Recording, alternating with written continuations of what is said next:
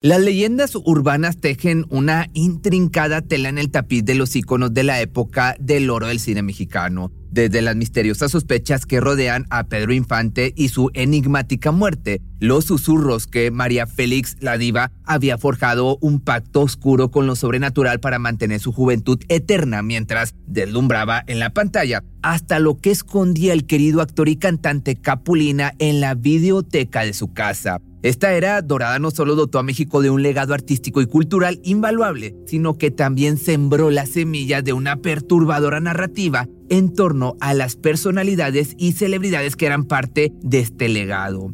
Entre la fama, los premios, el dinero, los rumores siniestros sobre los secretos que ocultaban crecían como enredaderas de misterio. Y estas son tres casos de leyendas que han ido de boca en boca sobre otras celebridades de la época que resaltan por lo enigmáticas que son. Y primero vamos a empezar con la de Pedro Infante.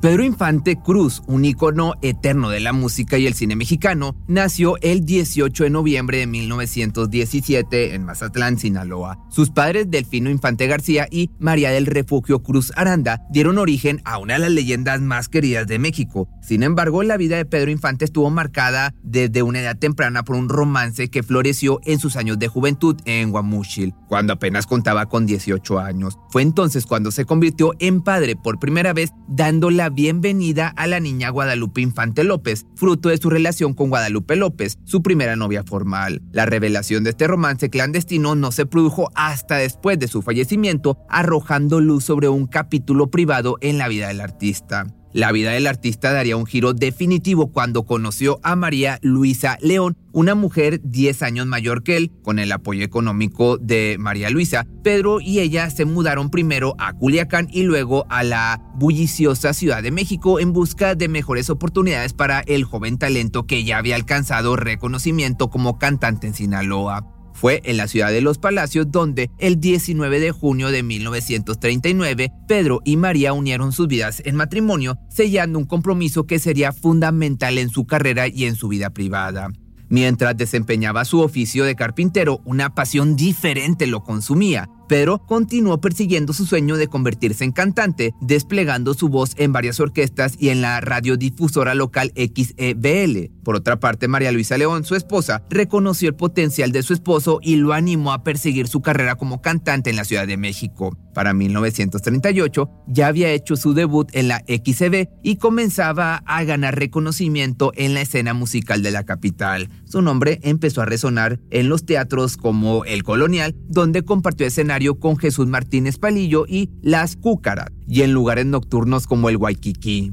El 19 de noviembre de 1943, el cantante realizó su primera grabación musical, El Soldado Raso, para el sello de discos Peerless, marcando el inicio de una carrera musical que cautivaría a millones de corazones, aunque algunas fuentes mencionan que su primera grabación fue el Vals Mañana, que pasó inicialmente desapercibido. Estas primeras incursiones en el mundo de la música marcaron el comienzo de una leyenda. Si bien su ascenso en la música era imparable, Pedro también se aventuró en el mundo del cine. Su debut como actor tuvo lugar en la película En un burro tres baturros en el año de 1939, aunque en papeles secundarios. Este fue solo el inicio de una carrera actoral que lo convertiría en una de las figuras más icónicas de la pantalla grande en México. La vida y obra de Pedro Infante continúa siendo una fuente inagotable de inspiración y admiración en México y en todo el mundo.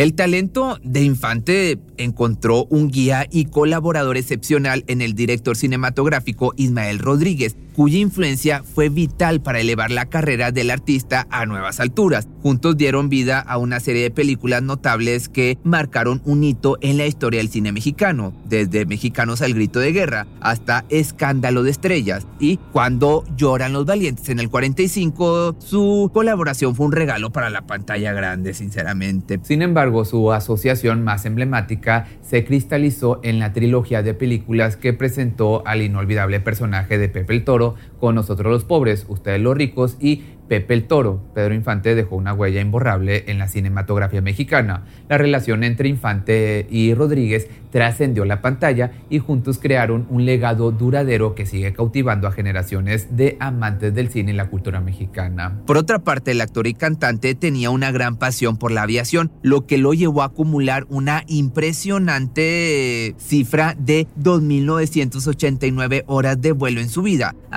el nombre de Capitán Cruz en los cielos. Esta faceta, desconocida para muchos, mostraba su dedicación al arte de volar, una afición que coexistía con su éxito en el mundo del entretenimiento. Pero la pasión de Pedro Infante por la aviación estuvo marcada por dos accidentes previos. El primero ocurrió en Guasave, en Sinaloa, cuando al intentar despegar desde una pista improvisada, su avión no logró ganar altura y se estrelló contra un campo de maíz. A pesar de este incidente, el cantante sobrevivió, aunque con una pequeña cicatriz que adornaba su barbilla como un recordatorio de su cercano encuentro con el peligro o con la muerte.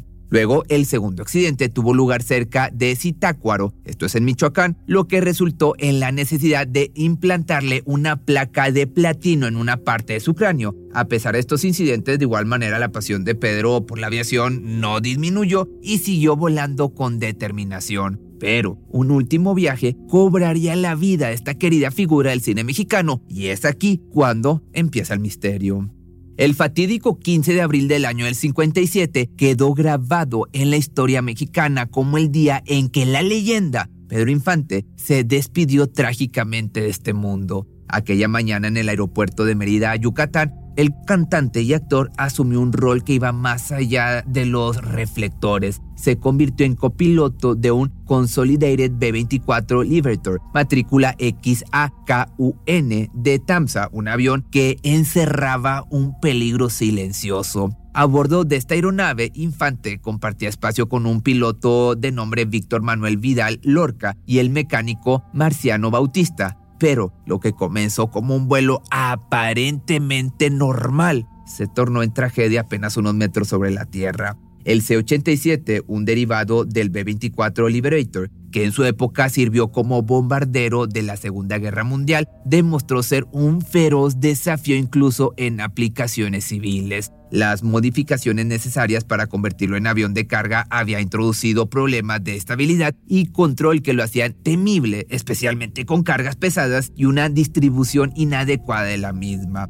Despegando del aeropuerto de Mérida, el avión se elevó apenas unos 200 metros antes de perder el control y precipitarse en picada hacia el suelo. El impacto fue totalmente devastador, ocurriendo en pleno centro de la ciudad de Mérida, Yucatán. Pedro, junto con sus compañeros de vuelo, encontró un destino inesperado y a la vez trágico. La investigación posterior reveló que el accidente se debió a un error de maniobra con giros inadecuados y una posible reubicación de la carga a bordo. El C-87 se estrelló en el cruce de las calles 54 Sur y 87 de Mérida, dejando una estela de luto. Además de la tripulación, una mujer que estaba ocupada lavando ropa y su hijo se convirtieron en víctimas involuntarias de esta tragedia. La noticia del fallecimiento del cantante conmocionó, como te puedes imaginar, a México y al mundo, dejando una huella imborrable en la memoria de quienes lo admiraban y un vacío inmenso en el panorama del entretenimiento mexicano. Sin embargo, hay un misterio, como te digo, que rodea su muerte.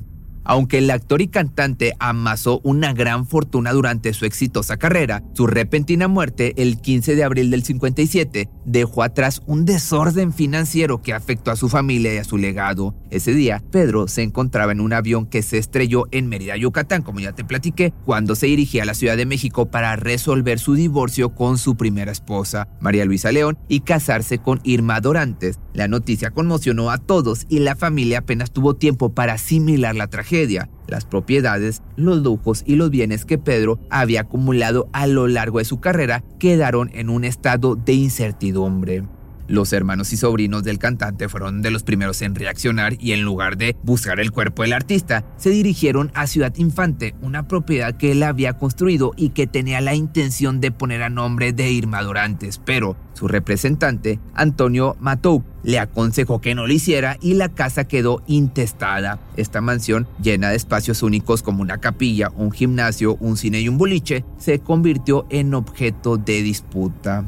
El desorden financiero y legal se agravó aún más por la falta de un testamento por parte de Pedro. Como resultado, Antonio y su administrador, Ruperto Prado Pérez, se apoderaron de la mayoría de las propiedades, incluyendo la casa en Mérida. Esto obviamente dejó a los hijos de Infante y María Luisa, la viuda legal, sin acceso a las regalías que Pedro había ganado a lo largo de su carrera. De esta forma, todo lo que alguna vez perteneció al cantante en tan solo unas horas pasó a ser propiedad de otros. Además, se sabe que él no acostumbraba a guardar su dinero, pues prefería repartirlo entre sus familiares y personas de bajos recursos y gastarlo en automóviles, motocicletas y juguetes pero incluso actualmente se desconoce qué sucedió con la mayoría de sus bienes. Esto nos lleva a una leyenda urbana de la que se habla mucho. La historia tomó un giro aún más intrigante con la aparición de Antonio Pedro Hurtado Borjón, un hombre que compartía asombrosas similitudes físicas y vocales con Pedro. Antonio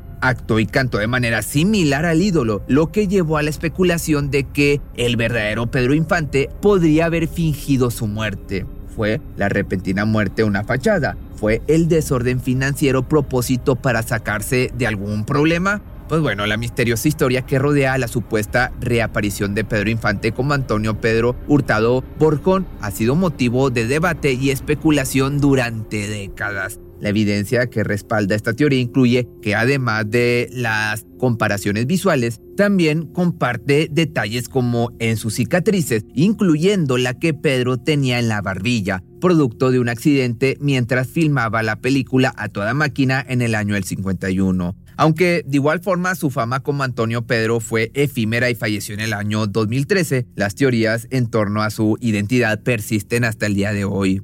Algunos sugieren que Infante se vio involucrado en un asunto peligroso debido a una relación con la esposa de un político influyente, lo que resultó en un complot para quitarle la vida. Otras teorías sostienen que el cantante de manera accidental estuvo vinculado al narcotráfico, transportando armas y sustancias ilegales. Cuando intentó salir de esta red delictiva no tuvo éxito. A pesar de las afirmaciones de César Augusto Infante, nieto del ídolo, de que Antonio era realmente su abuelo, esta teoría nunca fue oficialmente confirmada por la familia de Pedro Infante. Incluso la hija del cantante, Lupita Infante, accedió a someterse a una prueba de ADN para confirmar la identidad de Antonio Pedro, pero el examen nunca se llevó a cabo. La incertidumbre, como te digo, persiste, dejando espacio para la controversia y la especulación en torno a la vida y la muerte de este ícono de la música y el cine mexicano. Con todo y las numerosas especulaciones y teorías, la verdad detrás de la muerte del cantante y su posible renacimiento como Antonio Pedro Hurtado Borjón sigue siendo un enigma sin resolver. La controversia persiste, algunos familiares de Pedro respaldan la teoría de su supuesta reaparición, mientras que otros creen que se trata de un intento de lucrarse a costa de su muerte. La verdad detrás de esta enigmática historia sigue sin resolverse, dejando abierta la puerta a la especulación y a la incertidumbre sobre el destino del querido ídolo mexicano.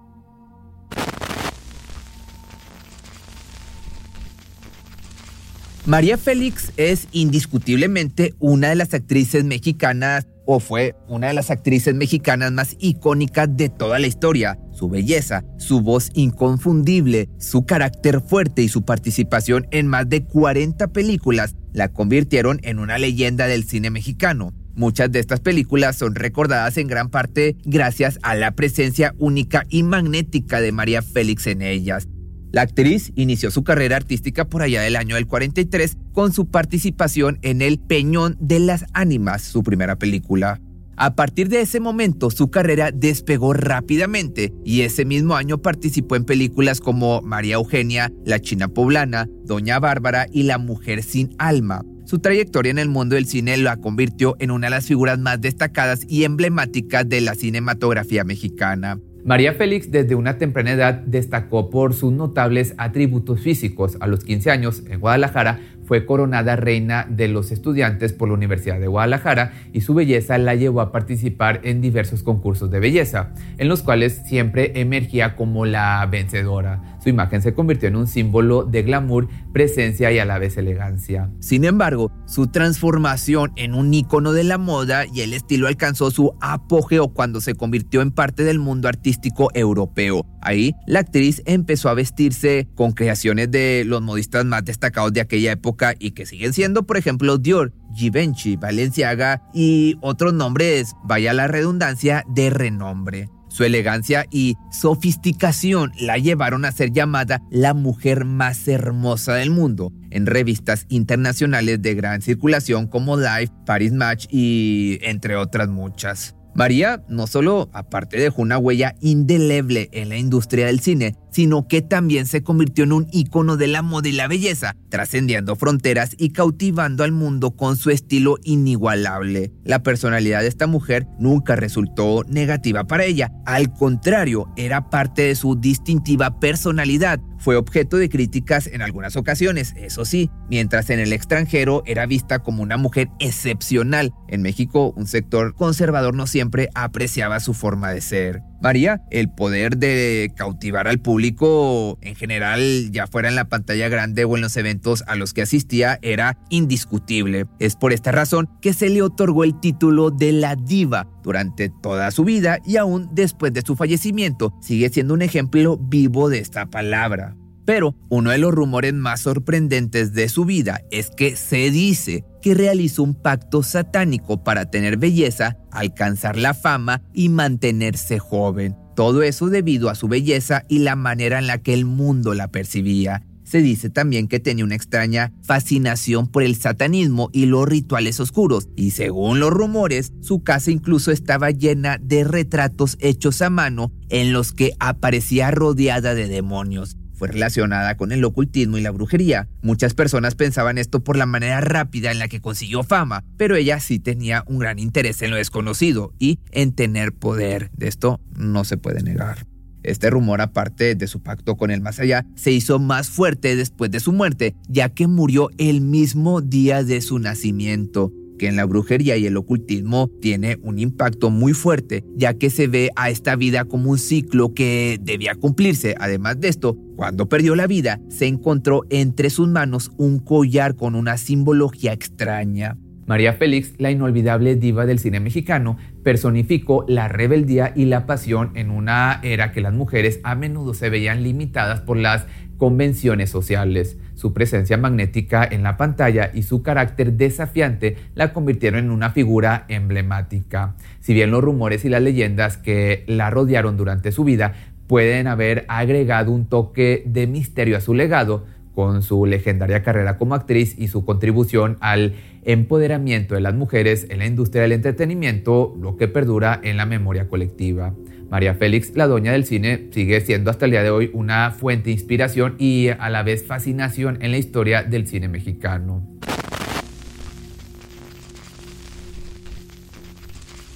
Gaspar Enaine Pérez, más conocido por su nombre artístico como Capulina, fue un comediante y actor mexicano que tuvo una importante influencia en la cultura popular mexicana. Nacido en Puebla, se mudó a la Ciudad de México donde empezó su carrera como actor a los 10 años. Estudió actuación y empezó una carrera musical con el cuarteto Los Excéntricos del Ritmo. Como cantante se convirtió en uno de los más famosos de la época y como actor también tuvo gran relevancia. Capulina fue uno de los comediantes más emblemáticos de la época de oro del cine mexicano, protagonizando más de 70 películas. Aparte, protagonizó un repertorio de películas icónicas que continúan siendo amadas por el público. Títulos como Capulina Spiri González, Capulina Corazón de León, Capulina contra las momias, El Karateka Azteca, Capulina contra los monstruos y Una cura de locura se destacan como ejemplos, por solo nombrarte algunas, de las más notables de su contribución al cine mexicano. Capulina se convirtió aparte en un icono de la comedia en México y sus personajes cómicos se han arraigado en la memoria colectiva de la nación. Su estilo de humor limpio y familiar desprovisto de malas palabras o doble sentido, le valió el cariñoso título de Rey del Humor Blanco.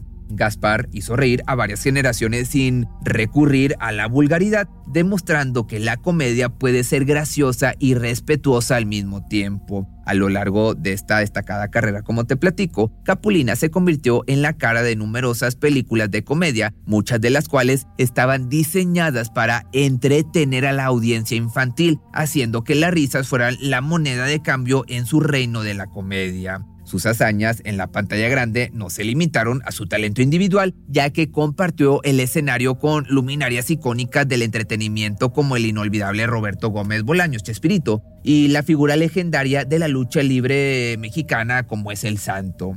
No, aparte satisfecho con dominar la gran pantalla, Capulina llevó su chispa y carisma a la televisión, donde encabezó el programa El Gran Circo de Capulina en la década de allá de los 70, regalando sonrisas a hogares de todo el país. El inmortal personaje de Capulina trascendió las fronteras de la pantalla y encontró su lugar en las páginas de las historietas, dando vida también a las aventuras que capturaron la imaginación de jóvenes y adultos por igual en las revistas Aventuras de Viruta y Capulina y Aventuras de Capulina.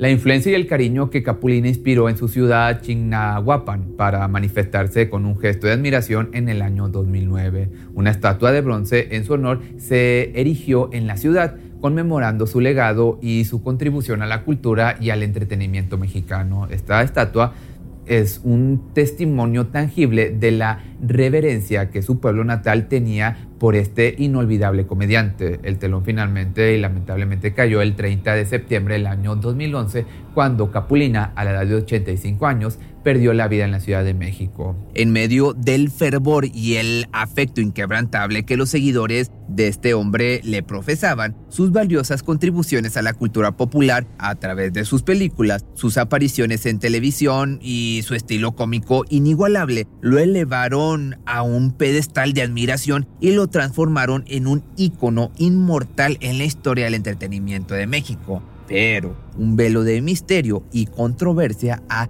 descendido sobre su legado, sacudiendo la percepción que muchos de sus apasionados admirantes tenían de él.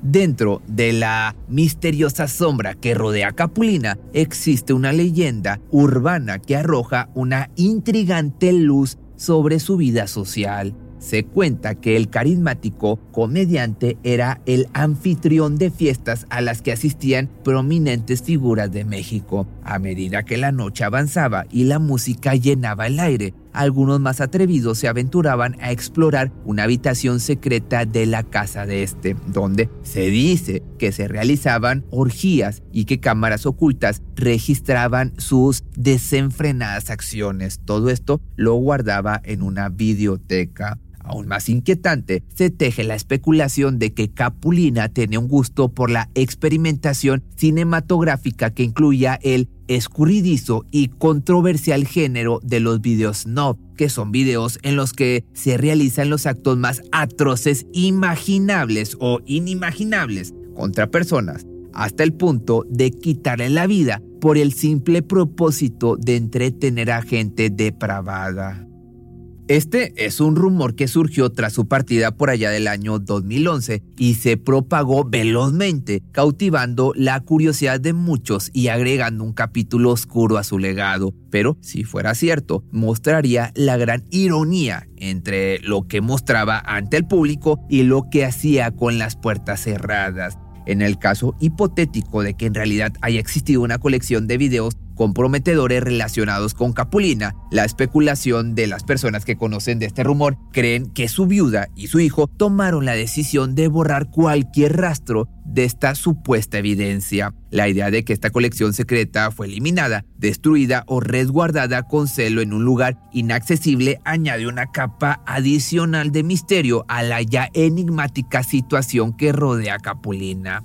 Este acto de protección de su legado y de la privacidad de su vida personal por parte de su familia aumenta el suspenso en torno a la autenticidad de las alegaciones. ¿Era esto un intento de ocultar secretos oscuros? Pues bueno, la respuesta a esta pregunta sigue siendo desconocida y, a su vez, despierta aún más curiosidad entre aquellos que se sienten intrigados por la dualidad de un comediante amado y las sombras que rodean su vida. La perdurable influencia de Capulina en el tapiz cultural de México se mantiene, eso sí, hasta el día de hoy intacta, a pesar de los enigmas que envuelven su figura. Como icono del humor blanco, su legado se mantiene sólido en el corazón de la nación y su contribución al cine y la televisión mexicana sigue siendo todavía una fuente inestimable de inspiración para las generaciones venideras. Su estilo cómico, sin ningún rastro de malas palabras o doble sentido, representó un faro de alegría en este mundo. Su habilidad para llevar una sonrisa sincera a los rostros de los espectadores y su capacidad para unir a las familias enteras con su humor limpio han asegurado su lugar en el panteón de los grandes cómicos de la historia de México. Pero es innegable que las leyendas urbanas que circulan en torno a su vida y carrera arrojan una sombra, como te digo y te repito, de misterio sobre su legado. Esta narrativa sugiere la existencia de fiestas secretas y actividades cinematográficas controvertidas con alegaciones que van desde orgías hasta la producción de inquietantes videos snuff, aunque carecen de pruebas concluyentes, eso sí hay que aceptarlo. Estas historias añaden una capa de intriga a la percepción pública de Capulina, dejando un regusto a enigma que sigue fascinando a quienes exploran su vida y obra.